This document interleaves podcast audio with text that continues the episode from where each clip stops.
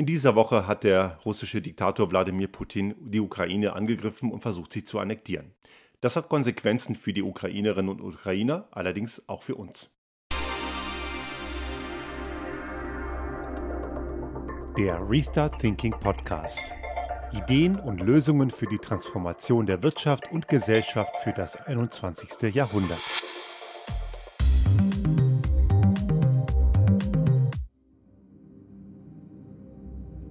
In dieser Woche ist das passiert, was viele für unmöglich und wiederum andere für recht wahrscheinlich gehalten haben. Der russische Diktator Wladimir Putin hat ja schon in den letzten Wochen vermehrt Truppenbewegungen gezeigt und hat sich so nach und nach um die Ukraine herum positioniert. Auch Weißrussland ist ja ein Verbündeter und auch dort gab es militärische Kräfte. Und die Krim haben sie ja schon vor einigen Jahren, 2014, annektiert. Und dadurch wurde die Ukraine in den letzten Tagen von drei Seiten insgesamt in die Zange genommen.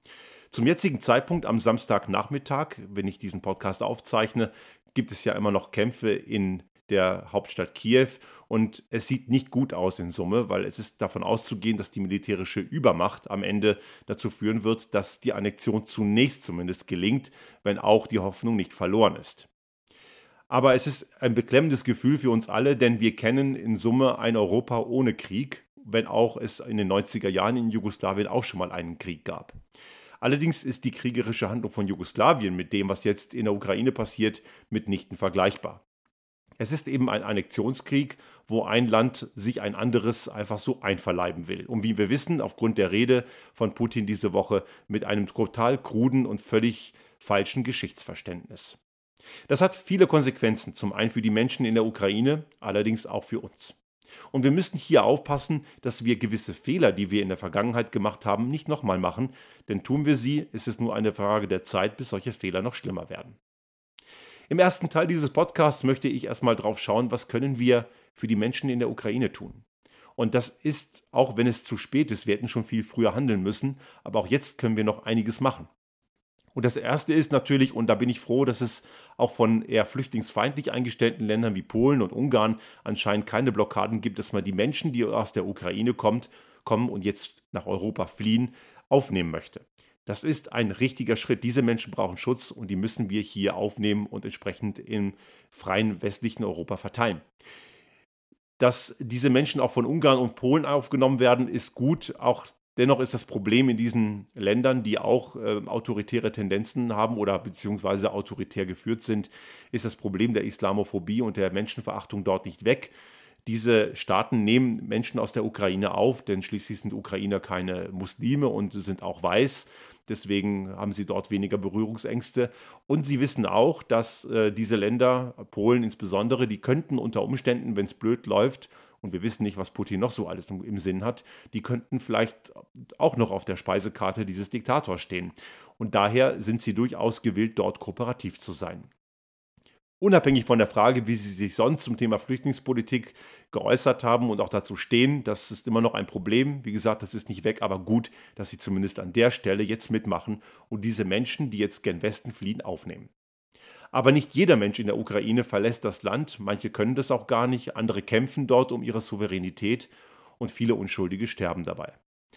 Und was können wir diesem Land jetzt tun? Der ukrainische Präsident ruft nach Hilfe und völlig zu Recht. Das ist ein Land, das den Weg der Freiheit eingeschlagen hat. Natürlich auch mit vielen Schwierigkeiten. Auch die Ukraine hat einige problematische Elemente. Aber das, was Putin der Ukraine vorwirft, dass es ein faschistisches Land sei, das man entnazifizieren müsse, das ist natürlich komplett blank gelogen. Denn in der Ukraine gab es in den letzten Jahren einige Wahlen und dort sind Präsidenten abgewählt worden, was man von Russland nicht sagen kann. Und Wladimir Putin sollte, bevor er einem anderen Land die Entnazifizierung in Anführungsstrichen anbietet, äh, sollte er vielleicht bei sich selbst erstmal anfangen. Ein Land, das sich für die Freiheit entschieden hat, möchte diese auch behalten. Und es gibt viele, und da habe ich großen Respekt davor, die diesen Kampf David gegen Goliath jetzt kämpfen und mit ein wenig Hoffnung vielleicht sogar was schaffen können. Es geht ja hier nicht nur um eine militärische Dominanz, es geht ja auch um die Dominanz der Bilder und der scheint momentan eher pro-ukrainisch zu sein. Und ich hoffe, dass sich das am Ende auch positiv für die Ukraine auswirkt. Aber wir können einiges mehr tun. Und ich spreche jetzt nicht unbedingt von militärischer, aktiver militärischer Unterstützung. Auch das ist sicher nicht vom Tisch. Und da fehlt mir jetzt zu wenig die Expertise. Ich kenne mich mit Militär einfach null aus. Ich bin kein Militärstratege. Ich bin auch Kriegsdienstverweigerer. Ich möchte dazu nichts sagen, weil ich es einfach nicht weiß. Aber eine Sache, zu der kann ich was sagen, nämlich wirtschaftliche, entsprechende wirtschaftliche Maßnahmen. Und eine Sprache, die ein Diktator, die Putin versteht, ist Geld. Und die versteht er verdammt gut. Nur diese Maßnahmen, die befürchtet er offenbar nicht. Er wird sich sicherlich auch gewisse Devisenreserven auf Halde gelegt haben, um eine gewisse Zeit zu überleben. Aber er braucht definitiv Maßnahmen, die ihm richtig, richtig finanziell wehtun. Damit kann er nicht nur irgendwann mal diesen Krieg nicht mehr führen, er verliert auch monetären Einfluss. Und das ist etwas, worüber er sich definiert. Laut einigen Journalistinnen und Journalisten, die viele Jahre auch in Moskau gearbeitet haben, die haben ein sehr klares Bild diese Woche gezeichnet. Einem Wladimir Putin ist die eigene Bevölkerung komplett egal. Er kümmert sich um das Kapital, um die Oligarchen und diejenigen, mit denen er klüngelt und die ihn auch finanzieren. Und auch er selber lebt ja auf verdammt hohem Fuß. Und dieser Reichtum, den er hat, ist natürlich ergaunert auf Kosten der Bevölkerung. Ich war selber schon einige Male in Russland und wenn man sich die Städte wie St. Petersburg oder Moskau anschaut, diese Städte sind nicht repräsentativ für das Land. Ich war auch in Regionen, die eben keine Metropolen sind, keine großen Städte, die man groß kennt. Und dort leben die Menschen sehr, sehr ärmlich. Russland ist ein sehr armes Land, ein wirtschaftlich schwaches Land, ein Land, dem es nicht gut geht. Menschen sind dort, zählen dort relativ wenig für dieses Staatssystem. Und wenn man sieht, wie diese Menschen dort leben, das ist wirklich keineswegs europäischer Standard, den wir normalerweise kennen.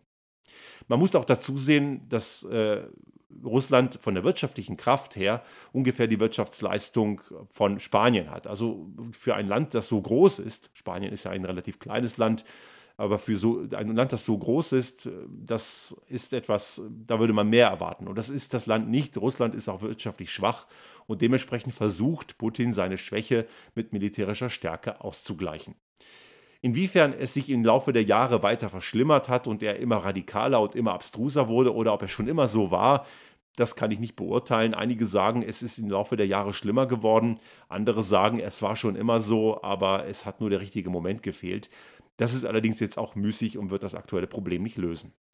Also was können wir konkret tun? Wirtschaftliche Sanktionen. Allen voran der Ausschluss aus dem SWIFT-Verfahren. Ein Schritt, der insbesondere in Deutschland und auch in Österreich nicht äh, gerne gesehen wird und auch entsprechend von diesen beiden Ländern auch mit einem Veto belegt wurde. Und das liegt ausschließlich daran, dass man die Folgen für die eigene Wirtschaft nicht haben möchte. Das ist ziemlich egoistisch, das muss man klar sagen. Es geht hier eben nicht darum, dass, es, dass man einen, einen Effekt erzielt, wo man die Folgen null merkt. Wenn wir wirksame Sanktionen gegen diesen Diktator erreichen wollen, dann geht das mitnichten so, dass wir null davon merken. Wirksame Sanktionen sind wie ein Antibiotikum. Wenn man eine Entzündung eines inneren Organs hat und man möchte diese Entzündung loswerden, braucht es ein Antibiotikum, das diese Entzündung wirklich nachhaltig bekämpft. Jeder, der schon mal eine Erkrankung hatte, wo ein Antibiotikum Sinn macht, ich rede nicht von einer Erkältung, wo man zu früh Antibiotika gibt, sondern eben von einer, wo es wirklich Sinn macht, dann nimmt man so ein Antibiotikum zwei Wochen. Und in dieser Zeit fühlt man sich, wenn man eine Treppe raufgeht, so, als hätte man einen 10 Kilometer äh, Lauf gemacht und man ist komplett fertig. Das ist ein Nebeneffekt, eine Nebenwirkung dieser Behandlung, aber dafür ist die Krankheit nach zwei Wochen auch wirklich erledigt. Tut man das nicht, kommt diese Infektion wieder und dann meistens schlimmer, als sie vorher war. Und so ist es auch mit Diktatoren. Sanktionen müssen diesen Diktator so sehr aus dem Geschehen rücken, so sehr kaputt machen, dass er nicht mehr handeln kann und am Ende abgesetzt wird. Und wenn er verschwunden ist, dann ist die Sache gut. Geht er nur ein Stück zur Seite und kommt dann wieder, dann wird das Ganze eher noch schlimmer, weil er wahrscheinlich auch noch Rachegelüste hat. Also das Ganze funktioniert eben nicht. Man braucht also Sanktionen, die wirklich wirksam sind. Und so ein Ausschluss aus dem SWIFT ist eben eine, ein wirksames Instrument, um gegen eine, solches, gegen eine solche Diktatur vorzugehen, weil Geld ist etwas, das äh, Wladimir Putin spürt. Und Geld ist etwas, was er auch sehr gerne mag. Und zwar nicht zu knapp. Auch seine Oligarchenfreunde, die ihn ja auch beeinflussen und die ihm einflüstern, die identifizieren sich über möglichst viel Geld. Und wenn Geld fehlt, dann haben sie ein Problem. Und in dem Kontext hat mich auch die Schweiz diese Woche sehr geärgert, denn in der Schweiz wurde verlautbart, dass sie Konten von russischen Oligarchen eben nicht einfrieren wollen. Und das ist etwas, wo es mir wirklich, wo es mir extrem sauer aufstößt. Das sind ja alles Institute, Banken und auch die Schweiz ist ja ein sehr wohlhabendes Land. Dem geht es ja nicht schlecht. Wenn die jetzt ein paar Oligarchen könnten einfrieren, dann merken die nicht viel davon. Aber da ist die Gier größer als der Verstand und offenbar ist einem das Leid von unschuldigen Menschen in der Ukraine so sehr egal, dass man lieber die, die Profite nimmt und eben nicht davon ab, äh, abrückt, weil das ist offensichtlich dann wichtiger als das Wohl von unschuldigen Menschen, die von einem Diktator angegriffen werden. Auch hier kann man viel konsequenter handeln und auch andere Länder, nicht nur Deutschland und Österreich, auch Frankreich oder Italien, die wollen alle weiterhin ihre Luxusgüter gerne gewinnbringend in die, in, in nach Russland exportieren. Und daher gibt es dort keine wirklich konsequenten Willen, wirksame Sanktionen einzuleiten. Und das weiß Wladimir Putin. Deswegen nimmt er Europa auch nicht wirklich ernst. Einer der Journalisten, die bei diesen verschiedenen Talkrunden diese Woche saßen, die haben das äh, sehr übereinstimmend sehr klar gesagt. Putin möchte gerne über Europa reden, aber nicht mit Europa. Und die einzigen, die er als wirkliche, wirkliche Gesprächspartner, auch womöglich als Bedrohung wahrnimmt, sind die USA und auch China. Europa nimmt er null ernst und das liegt eben auch daran, dass man sich am Ende zu wirksamen Gegenmaßnahmen eh nicht wirklich durchringt. Und ich habe noch ein bisschen Hoffnung, dass jetzt endlich mal wirklich was Wirksames passiert. Das Ganze bringt uns noch zu eben einem weiteren Thema. Und das wird in Deutschland sehr stark diskutiert, weil Deutschland energiemäßig sehr stark von dieser russischen Diktatur abhängig ist. Nord Stream 2 ist wohl das bekannteste Thema in dem Kontext, aber nicht das einzige. Zwar wurde Nord Stream 2 das Genehmigungsverfahren diese Woche gestoppt und ich hoffe, dass diese Pipeline am Ende niemals in Betrieb geht. Sie ist ohnehin überflüssig, die braucht kein Mensch und auch generell die Energiequelle Gas fossiles Gas ist eine Katastrophe. Darf es nicht mehr geben, davon müssen wir weg. Und das wissen wir schon seit Jahrzehnten. Die Abhängigkeit von russischen Energieträgern geht allerdings über Gas hinaus. Auch Steinkohle. Deutschland importiert ca. 50 Prozent der Steinkohle, die in den Kohlekraftwerken verbrannt wird, aus Russland. Das wissen auch viele nicht. Also diejenigen, die jetzt rufen, man müsse den Kohleausstieg nach hinten versetzen und man darf den nicht so früh vorziehen, die haben nicht verstanden, dass das Problem dadurch nicht gelöst wird auch generell das Festhalten an fossilen Energien. Jeder, der mit Gas heizt, der mit Gas arbeitet, der mit Kohle äh, Energie erzeugt, der mit Öl unterwegs ist. Auch Öl ist ein, ein Rohstoff, den Russland auch nach Deutschland exportiert. Öl, Russland ist der dritt- oder viertgrößte Öllieferant für Deutschland. Das, ist der, das sind alles äh, Energiemittel, die weiterhin die Abhängigkeit von dieser Diktatur zementieren. Also die Lösung ist es nicht, den alten Mist jetzt länger laufen zu lassen. Und ich nehme jetzt nochmal die Kernenergie auch auf. Auch die ist keine Lösung. Zwar kommt Uranerz nicht unbedingt aus Russland, aber auch die Uranerze, die man für Brennstäbe braucht, kommen nicht unbedingt aus vertrauenswürdigen Ländern.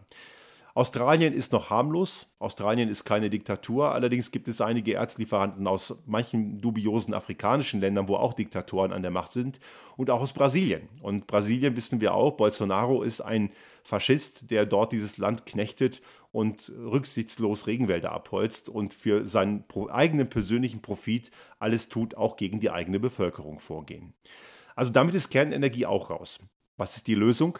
Die Energiewende. Und die Energiewende hätte längst passieren müssen. Dort haben wir schon seit Jahrzehnten versagt. Ich habe das schon einige Male hier gesagt, äh, wir waren da schon mal besser, gerade Deutschland war da schon mal viel besser, aber man hat das Ganze dann vergeigt und da muss man viel schneller wieder hin. Und was jetzt eine Chance wäre, diese negativen Ereignisse, die wir jetzt diese Woche äh, gesehen haben, dass die jetzt ein Antrieb sind, ein richtiger Afterburner, der am Ende dazu führt, dass wir diese Energiewende noch schneller als geplant hinbekommen. Und zwar wirklich Energiewende und nicht irgendwelche Alibi-Nummern.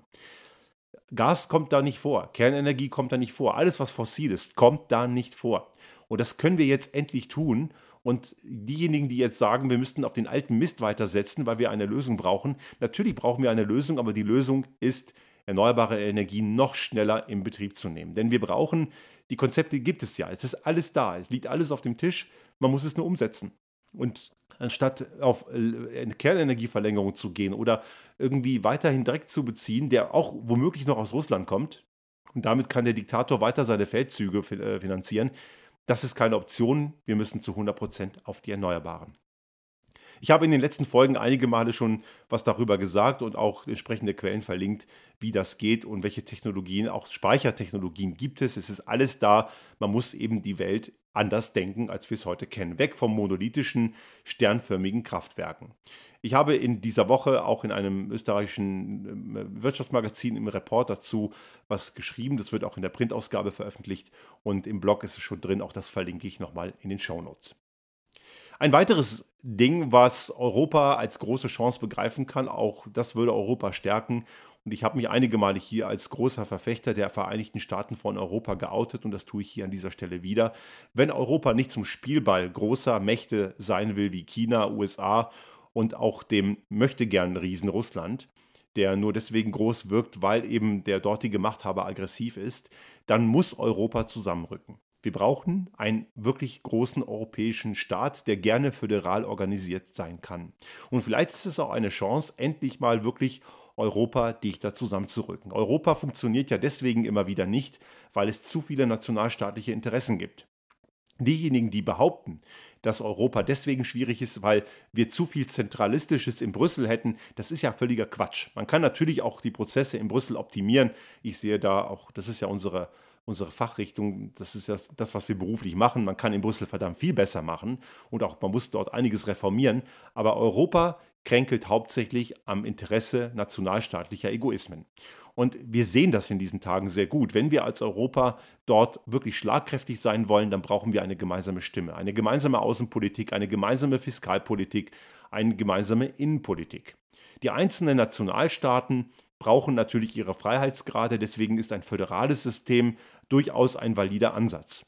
Auch föderale Systeme können auch in Krisen verdammt gut funktionieren, wenn es mit der Führungskompetenz nicht scheitert. Wenn jetzt einige sagen, föderale Systeme haben wir ja in Deutschland gesehen, in der Corona-Pandemie hat nicht wirklich viel gebracht. Das stimmt in dem Fall durchaus. Die, der Föderalismus war schwierig, allerdings liegt das nicht am Föderalismus, sondern an der Art und Weise, wie dieser praktiziert wird. Und das kann man auch so machen, dass es in gewissen, gewissen Krisensituationen eine entsprechende Handlungsdirektive von einer zentralen Stelle gibt. Denn wir wissen alle, zu viele Köcher verderben den Brei.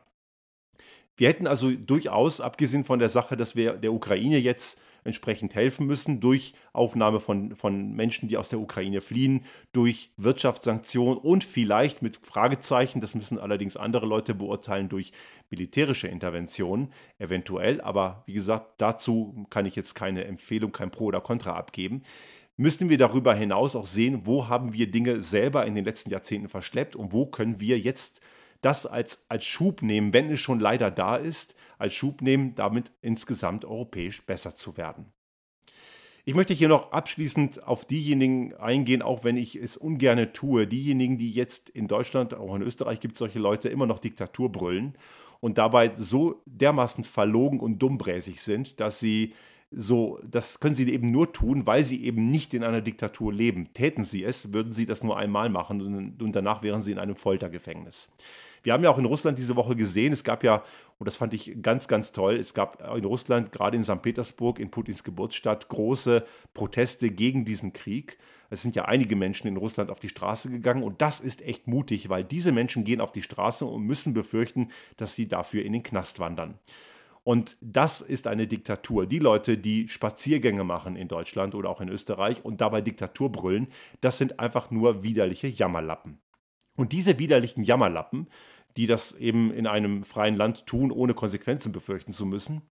Das sind jetzt die größten Putin-Fans. Und das erwähne ich deswegen nochmal, auch wenn diese Leute eigentlich gar keine Aufmerksamkeit bekommen sollten.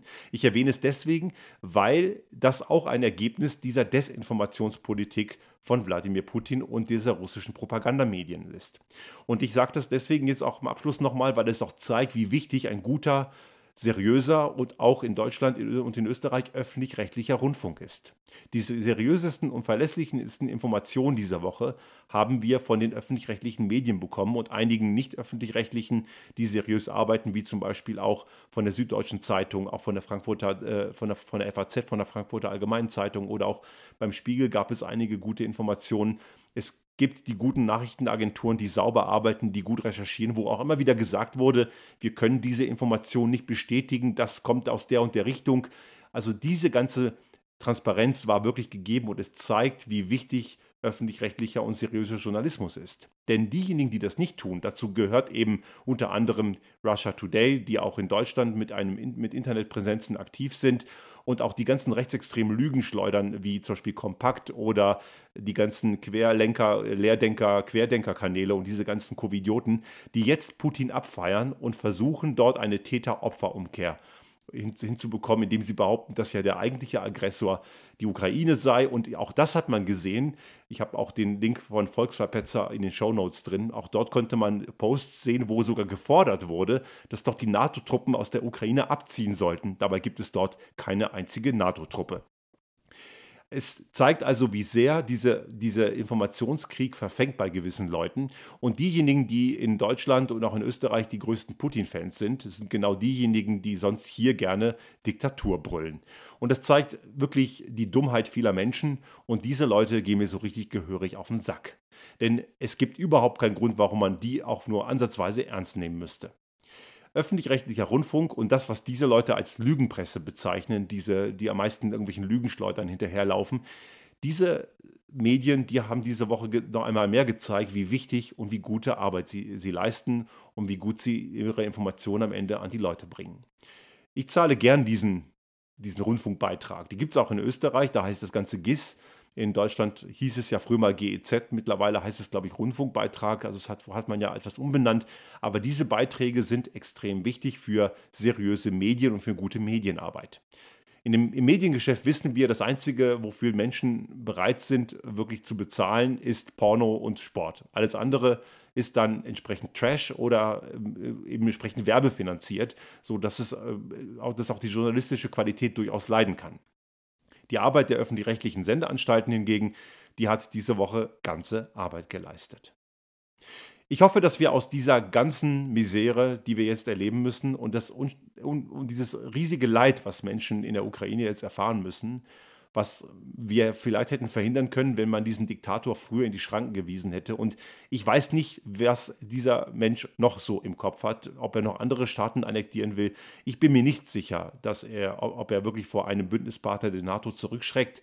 Und auch China schaut sich das gerade sehr genau an, denn ich kann mir gut vorstellen, dass ein Land wie China durchaus auch Taiwan im Blickfeld hat. Auch das ist ein, ein Land, das autonom ist und China immer wieder denen die Autonomie abspricht. Und man darf nicht vergessen, an Taiwan hängen ja auch eine ganze Menge Wirtschaftsgüter, Chip-Hersteller, Hightech-Unternehmen, von denen wir auch westlich abhängig sind. Das zeigt wirklich, wie bedrohlich die Situation in Summe ist. Und wenn Größenwahnsinnige erstmal loslegen, dann wird das Ganze eben verdammt kritisch. Man kann mit solchen Leuten irgendwann nicht mehr reden. Ich habe es durchaus gut gefunden, dass Emmanuel Macron oder auch äh, Olaf Scholz versucht haben, diese Karte der Diskussion, der, der Verhandlung an, an, diesem sehr, sehr langen Verhandlungstisch auch wieder so, ein, so, ein, so eine Art äh, Schniedelverlängerung dieser Tisch, und zwar wessen Schniedel ist klar. Das ist einfach nur armselig, aber der Versuch war es trotzdem wert. Es zeigt, wir sind bereit zu reden. Jetzt ist die Zeit des Redens mit diesen Menschen vorbei. Und ich hoffe, dass wir es schaffen, das Ganze wirklich konsequent abzuwenden. Es kann nicht sein, dass Krieg irgendeine Lösung sein kann. Ist es am Ende auch nicht. Beim Krieg gibt es immer nur Verlierer. Da kann niemand gewinnen. Und am Ende verlieren eben am meisten diejenigen, die am wenigsten dafür können. Das Ganze sollte uns eine Lehre sein und wir müssen verstehen und das auch zum Anlass nehmen, zu verstehen, dass wir viel regionaler, dass wir viel nachhaltiger werden müssen, dass wir sehr viel Local for Local machen müssen, was nicht heißt, dass wir nicht global denken sollen. Das müssen wir. Globales Denken, lokales Handeln und gewisse Lieferketten wird es auch global geben. Das ist auch grundsätzlich okay.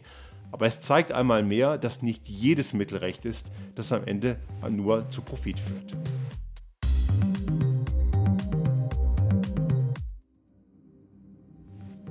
Sollte Ihnen unser Podcast gefallen haben und Sie auch künftig keine Folge verpassen wollen, dann abonnieren Sie uns einfach auf den gängigen Kanälen wie zum Beispiel iTunes, Spotify oder anderen Podcast-Hostern oder auch auf unserem YouTube-Kanal finden Sie immer mit dem einen Tag Verzögerung die aktuelle Folge unseres Restart Thinking Podcast und selbstverständlich freuen wir uns in Zeiten der Aufmerksamkeitsökonomie über das eine oder andere Like.